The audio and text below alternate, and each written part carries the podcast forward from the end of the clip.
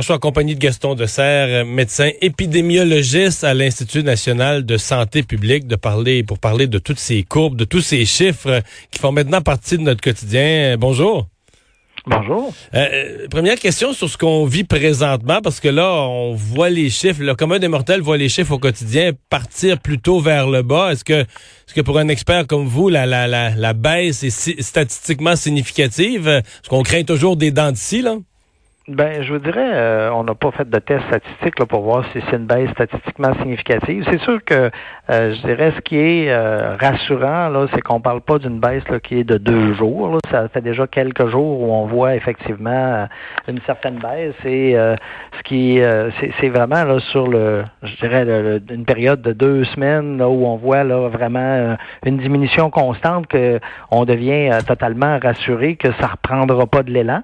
Mais je dirais que en tout cas actuellement, ça a l'air parti euh, dans la bonne direction. Ouais. Sur le nombre de cas qui, lui, semble s'être maintenu, mais on nous dit pendant qu'il a augmenté le nombre de tests, euh, quand vous voulez chercher la, la signification, parce qu'évidemment, plus on fait de tests, plus on est susceptible d'attraper des cas au vol. Là.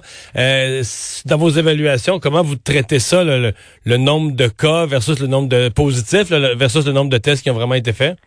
Bon, écoutez, il euh, n'y a pas, il a pas de traitement particulier qui est fait. C'est sûr que dans l'interprétation des chiffres, euh, là, on va, on va tenir compte du fait qu'en testant plus, on trouve un nombre qui est réduit malgré tout.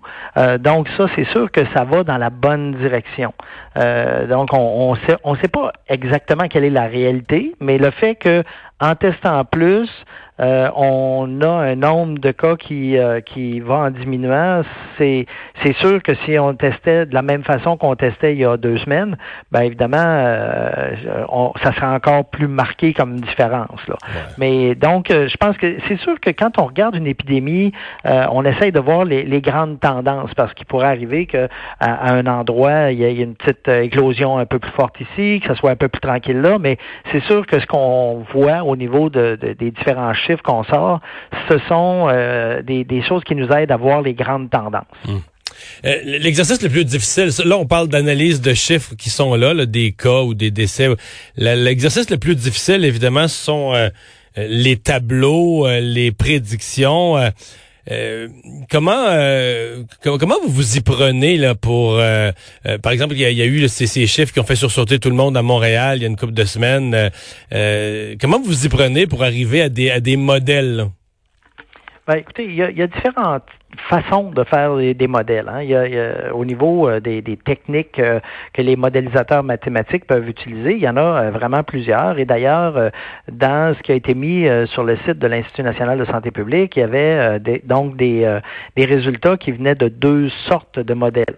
Et le premier modèle, qui était celui dans lequel on a regardé, bon, comment évoluaient les cas ou les hospitalisations et quand on augmentait le nombre de contacts que les gens avaient entre eux, donc, si on simulait un déconfinement où les gens recommenceraient à être en contact avec eux, les uns avec les autres, d'une façon, là, je dirais, modérée. Donc, on augmentait de 15 à 30 les, euh, les contacts que les gens avaient entre eux.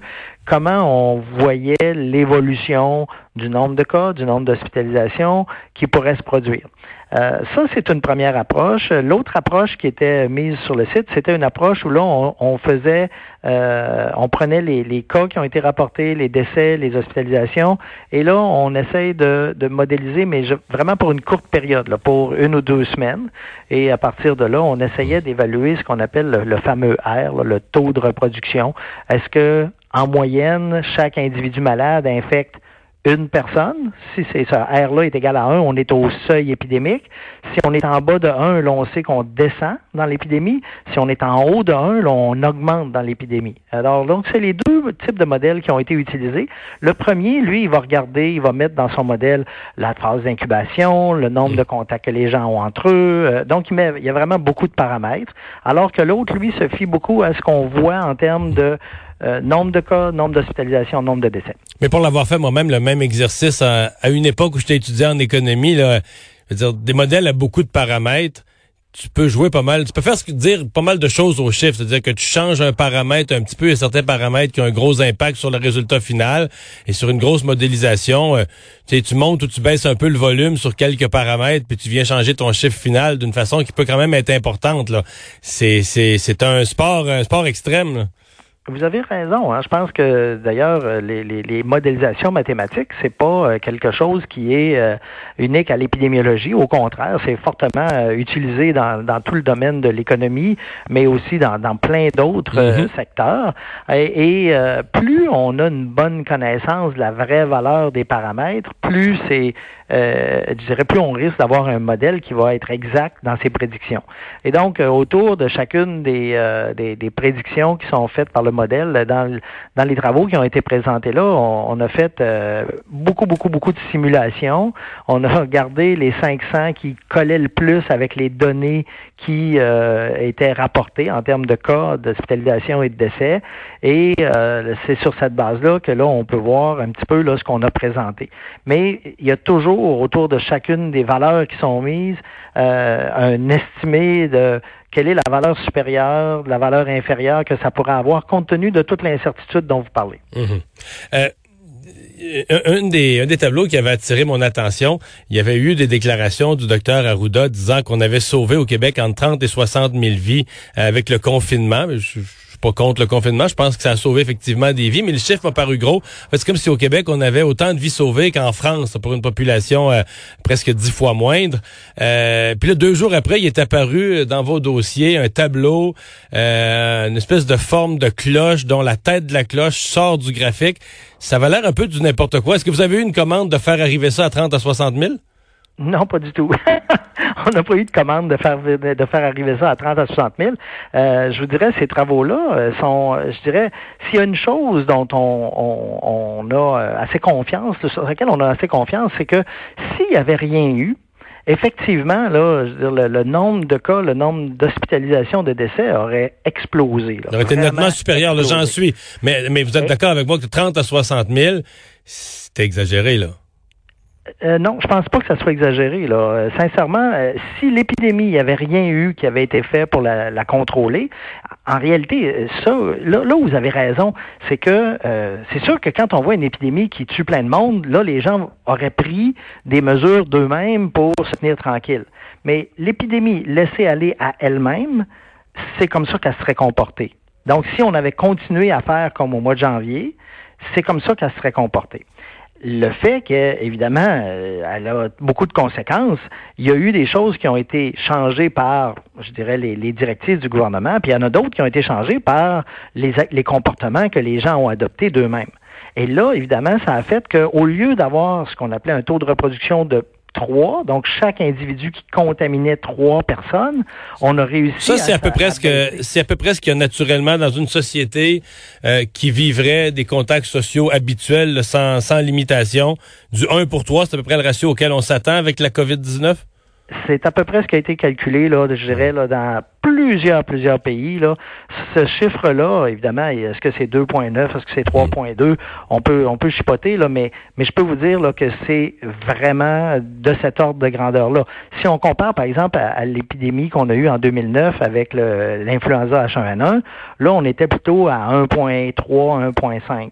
Donc, vraiment, une maladie qui était beaucoup moins contagieuse que la COVID-19. Mhm. Euh, je reviens à ce tableau-là. Vous reconnaîtrez que le, deux jours après que le docteur Arruda lance un gros chiffre comme ça, de voir arriver une courbe... Euh, une courbe qui, qui, qui, pas vraiment de source, euh, qui rentre même pas dans le tableau, que la tête de la cloche sort du tableau, mais qui arrive à ce chiffre-là. il y a une petite phrase en bas qui vient corroborer le docteur Arruda. Ça, ça, ça, pas étonné. Vous vous avez pas trouvé que dans vos documents, toutes les autres, toutes les autres courbes me semblent, semblent très appuyées, très fouillées.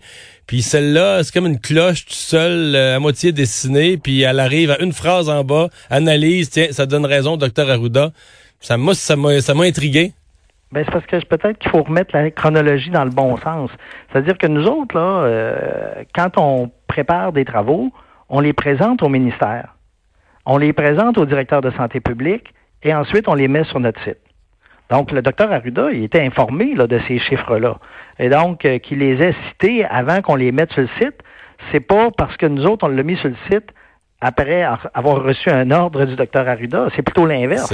C'est que nous, on lui avait présenté les résultats. Lui, évidemment, comme c'est lui notre, je dirais, la personne à qui on, on, donne nos informations, il a le droit de les utiliser euh, comme il veut, mais c'est pas parce que nous on l'a mis à cause du fait que le docteur Arida l'avait hmm. cité. Là.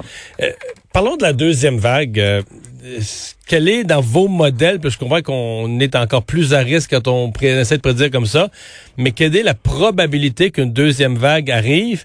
Et quels vont en être les signes avant-coureurs? C'est-à-dire, est-ce qu'on va l'avoir arrivé en Europe comme la dernière fois, on va l'avoir arrivé en Europe, on va pouvoir être encore plus près?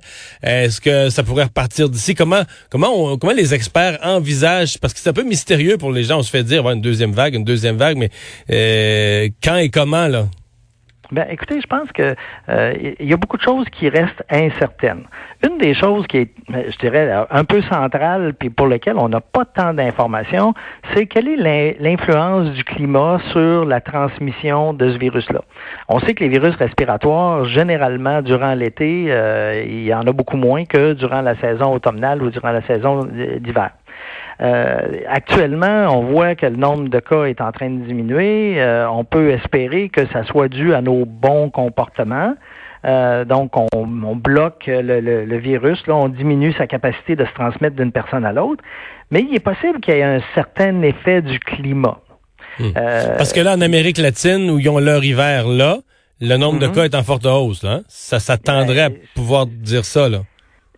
C'est sûr qu'on va regarder comment va se comment va, se, va performer euh, l'Australie, comment vont performer les pays d'Amérique latine euh, dans leur saison hivernale. Ça va nous aider à anticiper.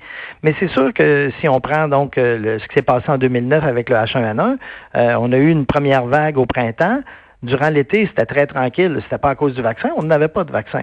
Puis à partir de la fin septembre, ça a repris de plus belle. Donc, cette influence-là des conditions environnementales, on ne les connaît pas. C'est un nouveau virus, on ne connaît pas comment il va euh, évoluer avec ça. Mais ça pourrait faire qu'on ait l'impression durant l'été que ça va bien et que pour un même comportement, si le virus survit mieux à l'automne, se transmet mieux à l'automne parce qu'il n'est pas inactivé mm. par la chaleur, par euh, les rayons ultraviolets, etc., ça peut arriver que euh, on voit quand même le nombre de cas réaugmenter. Et donc, je pense que c'est là qui va être la grande, euh, je dirais, la, grande précaution que tout le monde va devoir euh, continuer à maintenir, de se dire, même si ça a l'air de bien aller, il ne faut pas relâcher notre garde. Il faut continuer à, faire attention, de pas trop se rapprocher des gens, de garder des barrières physiques pour éviter justement que le virus, euh, lui, qui va tomber dans des conditions plus favorables, recommence à monter. Donc, restez vigilants. Monsieur Dessert, merci beaucoup d'avoir été là. Ça m'a fait plaisir. Au revoir. Bonne journée. Gaston Dessert euh, de l'Institut national de santé publique du Québec.